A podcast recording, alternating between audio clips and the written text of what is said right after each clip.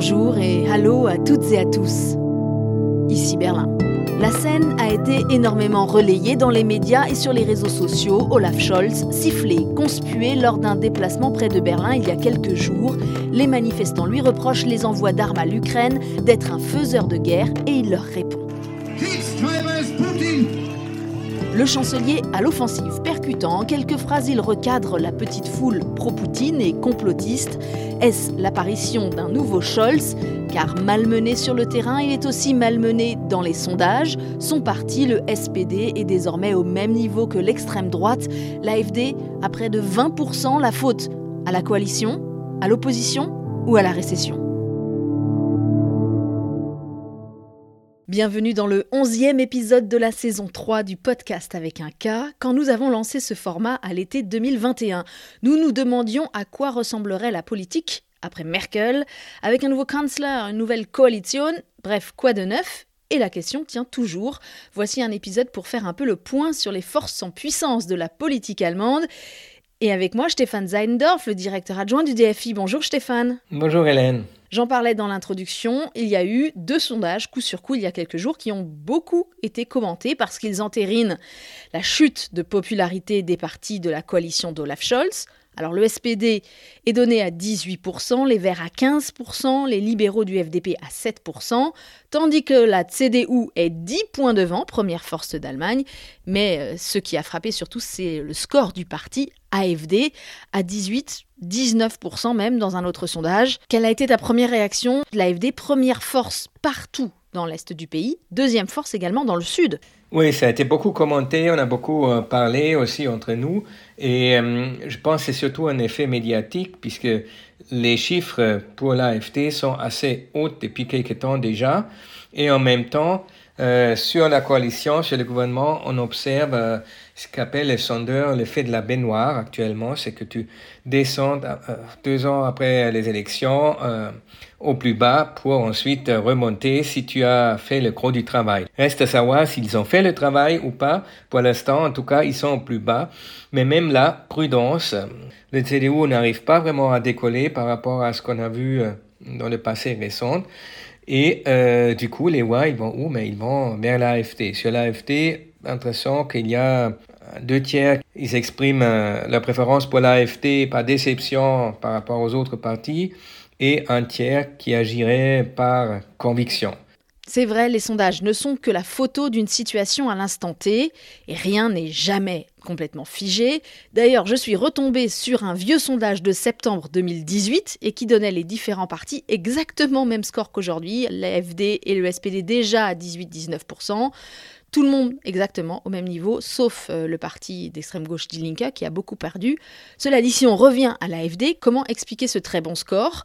Est-ce qu'il y a, par exemple, un effet guerre en Ukraine? Et là, je ne pense pas seulement aux conséquences sur le portefeuille des Allemands et des Allemands, mais aussi vraiment à une réaction peut-être politique. Il y a des gens ici qui ont un problème avec la ligne officielle de l'Allemagne et le soutien apporté aux Ukrainiens face à Poutine. Et l'AFD porte en fait cette position, c'est une plateforme pour eux. L'AFD, il arrive à capter un peu tous ceux qui sont pas contents, pas d'accord avec cette position un peu officielle partagée par euh, les grands partis de l'Allemagne sur euh, euh, la guerre en Ukraine, position partagée par l'Union européenne, par les Européens, par les partenaires de l'Allemagne à l'ouest.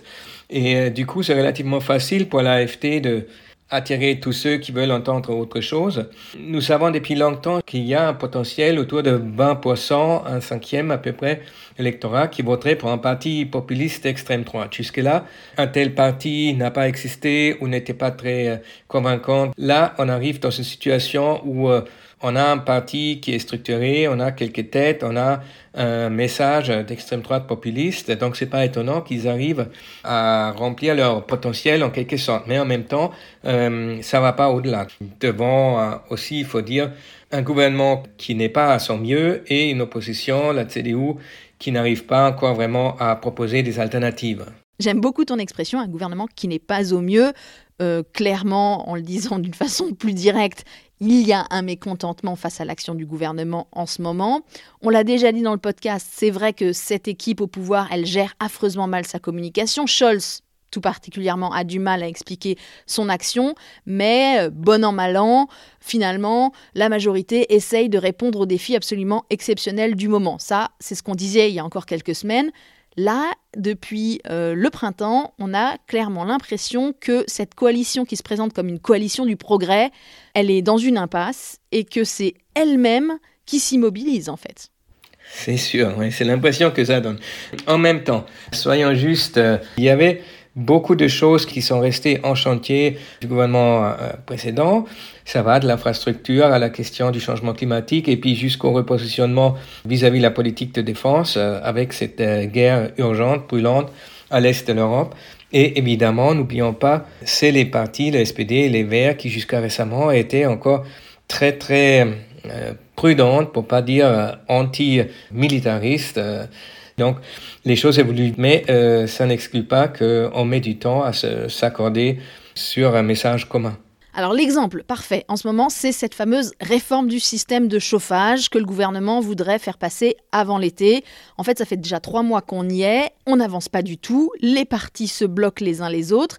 J'ai vu récemment une émission à la télévision, et il y avait un collègue journaliste danois qui disait, mais en fait, vous me fascinez, vous les Allemands, avec votre capacité à passer des semaines à débattre sur des aspects absolument techniques ultra pointus.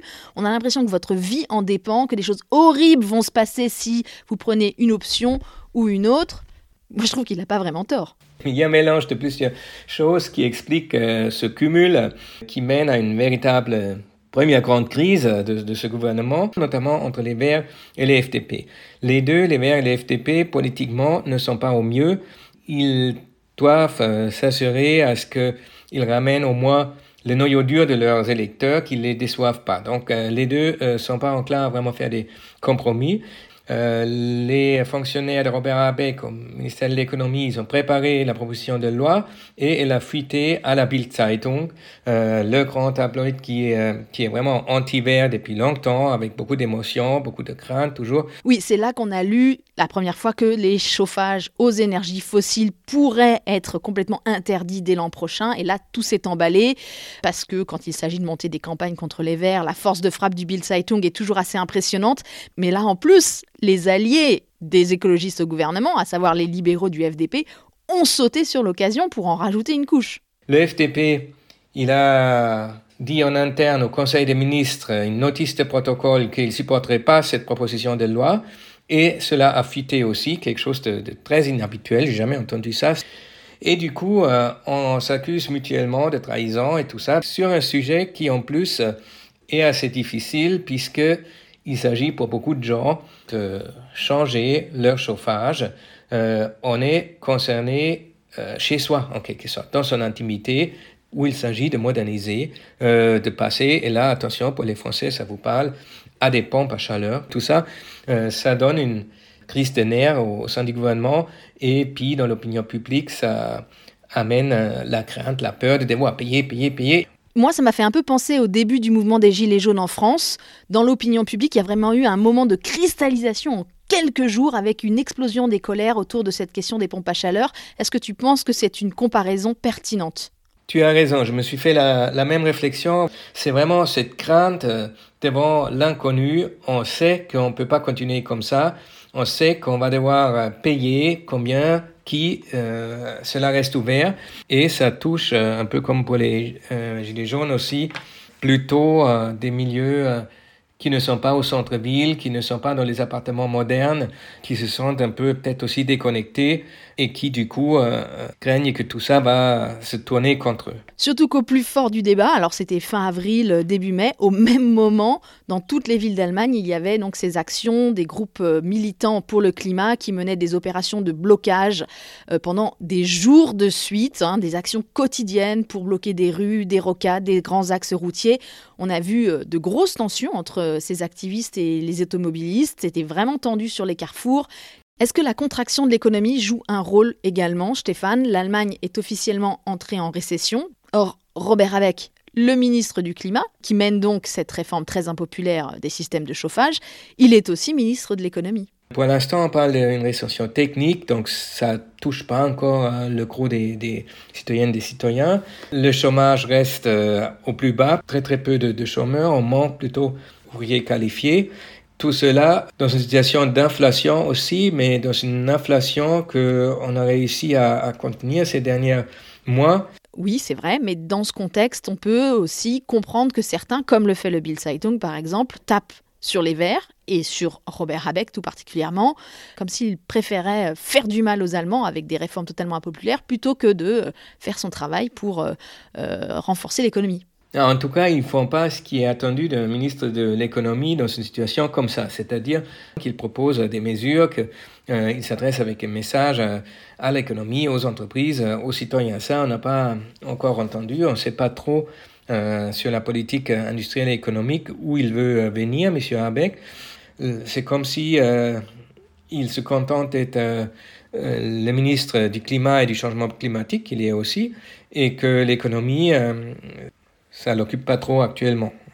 En plus, il a été mêlé euh, indirectement également à une affaire de favoritisme au sein de son ministère, donc ça a sans doute pas aidé à sa popularité. Mais je rebondis sur ce que tu disais il y a quelques minutes. Je suis un peu étonnée quand même. Tu dis c'est la première crise du gouvernement. Mais souviens-toi, l'été dernier, l'énorme pataquès sur la taxe sur le gaz. Ensuite, à l'automne, il y a eu euh, la question de la poursuite ou non euh, de certains réacteurs nucléaires. Il a fallu que le chancelier interviennent directement. Et ce sujet du nucléaire, il ne va pas disparaître complètement de l'agenda politique. Et il y a des tensions en vue. La question des déchets n'est pas du tout réglée.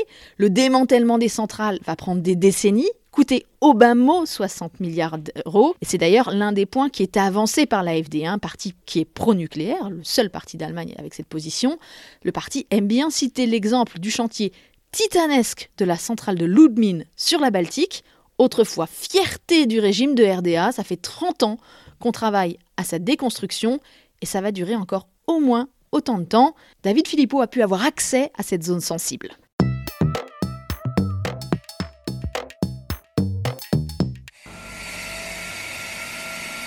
Millimètre après millimètre, l'énorme scie découpe un gros bloc métallique. Le porte-parole de l'entreprise chargé du démantèlement de la centrale de Lubmin, il s'appelle Kurt Radloff, commente. Cette pièce, c'était la partie basse d'une pompe. Elle servait à refroidir les réacteurs. Elle pèse 11,8 tonnes. On la découpe pour la réduire en pièces plus petites. Pièce par pièce, l'ancienne centrale est démontée jour après jour. Une tâche titanesque dirigée dans cet atelier central par Alex Doufke.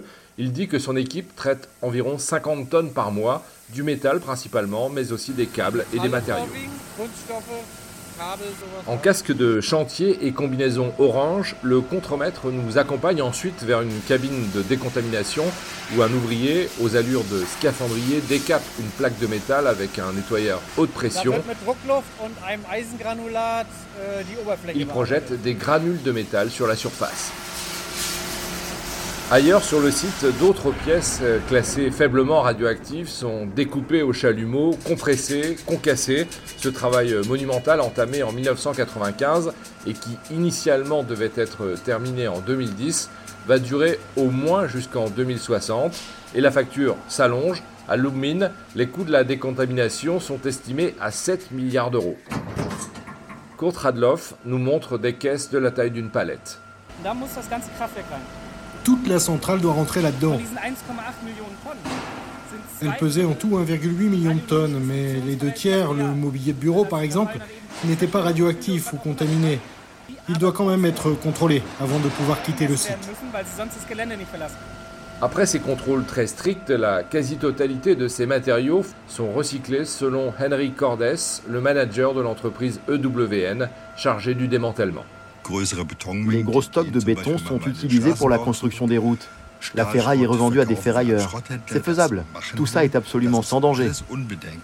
Les matériaux les plus radioactifs, comme les barres d'uranium usagées et refroidies dans des piscines, sont stockés dans des wagons Castor dans un hangar à l'écart. L'Allemagne leur cherche désespérément un lieu de stockage définitif. Initialement fixé pour 2031, l'annonce de la décision sur le site choisi par l'agence fédérale vient d'être repoussé à 2046.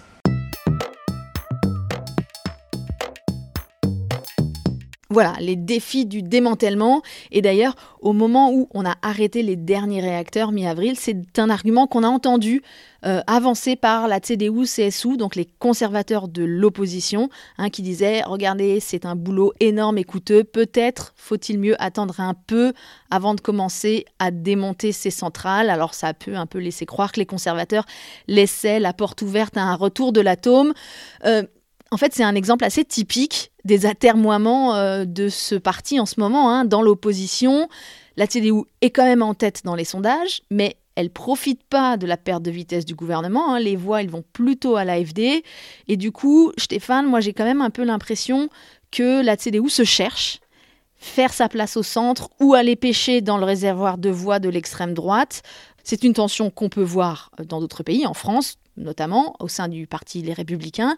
Et on a eu là, il y a quelques jours, le même week-end où Olaf Scholz a remis à leur place les manifestants pro-Poutine, une sortie très frappante de Friedrich Merz, le chef de la CDU, leader de l'opposition, pour rappeler sa position ferme face à l'AFD. Une distanciation et un rejet clair de ce parti. Ce parti est xénophobe, ce parti est antisémite, nous n'avons rien à faire avec ces gens et il n'y aura aucune coopération que ce soit, en sous-main, en surmain, sous la table ou sur la table, pas avec moi, pas avec nous.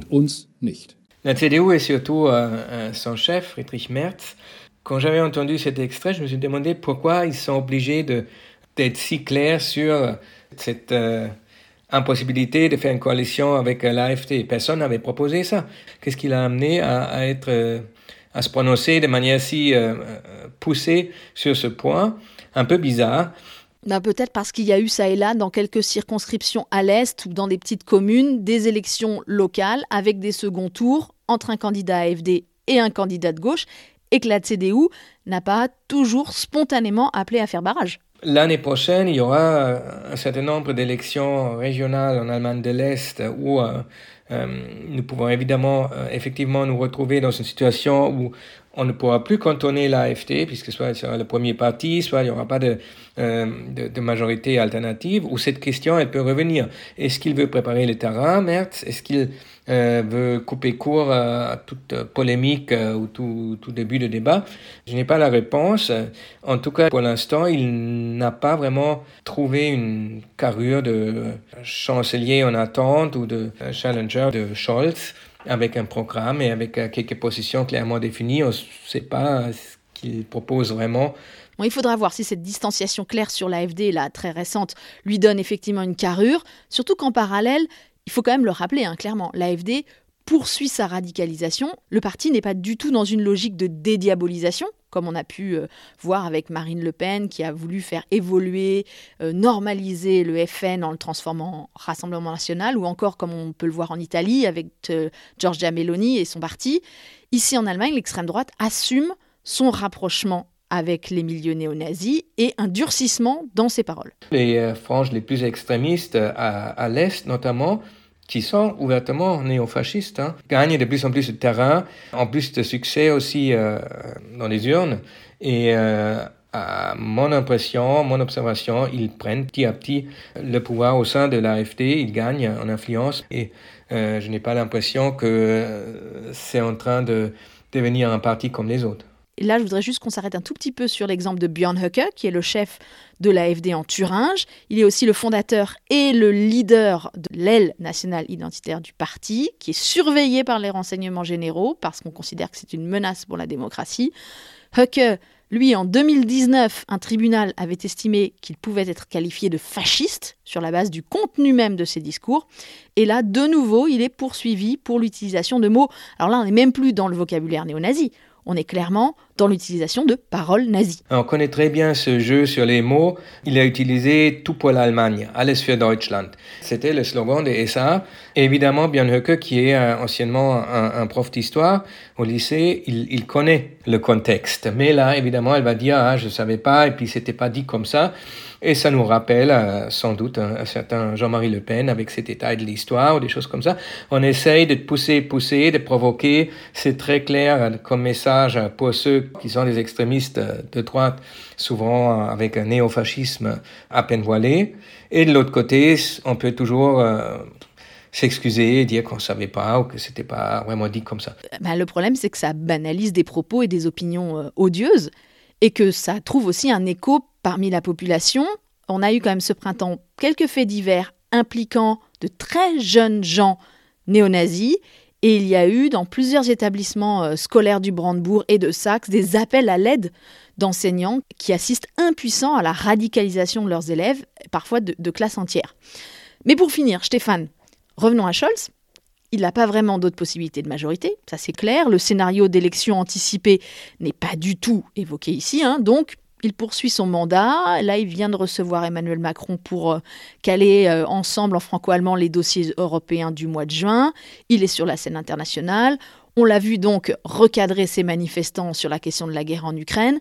Est-ce qu'il a compris qu'il doit un petit peu plus affirmer son leadership? Oui, il y a 84% dans ce fameux sondage dont on parle depuis tout à l'heure qui demandent un peu plus de leadership, soit plus visible et qu'il donne un, peu plus euh, la direction. En même temps, dans le système allemand parlementaire avec une coalition, c'est assez difficile et même jusque-là, il a tiré en quelque sorte profit que le vice-chancelier Abeck et le leader du FDP, du troisième parti, ils étaient euh, en train de se chamailler en permanence et du coup la critique, elle allait envers ces deux partis-là et pas contre les sociodémocrates de Scholz. En quelque sorte, ça l'arrangeait aussi ces derniers temps, mais là, il a vu qu'on arrive euh, au bout d'une séquence. Il essaye d'occuper euh, la scène internationale, évidemment, très bien pour rehausser un peu sa stature et aussi les sondages. Et en même temps, on découvre que parfois, quand on le cherche, c'est aussi un chancelier très susceptible et il peut réagir de façon très émotionnelle. On ne se souvient pas de quelque chose comme ça euh, d'Angela Merkel. Un Scholz, c'est déjà plusieurs fois, trois, quatre fois, depuis qu'il est chancelier, euh, au Bundestag aussi, c'est arrivé qu'on le découvre avec des convictions très fortes et aussi capable de quitter les messages préétablis et d'agir vraiment de manière très spontanée. C'est ça, Scholz, l'automate peut devenir sanguin et ça renforce peut-être aussi euh, cette impression d'une personne un peu insaisissable, voire fuyante, hein, réputation qu'il a encore euh, à ce stade beaucoup à Bruxelles par exemple. Merci Stéphane Zeindorf pour cet épisode de Pure Politique. Ce que je retiens surtout, c'est qu'il est encore trop tôt pour faire des spéculations pour les prochaines élections législatives, sur l'avenir de la coalition d'Olaf Scholz, qu'il faut aussi raison garder sur le niveau de l'extrême droite tout en ne minimisant pas du tout sa radicalisation, notamment dans l'Est. Merci à David Philippot pour le reportage, à Aloïs Kerek pour la musique, aux amis, pour les voix françaises. Le podcast avec un K revient dans deux semaines. Je m'appelle Hélène Cole avec un K et je vous dis à bientôt. Bis bald.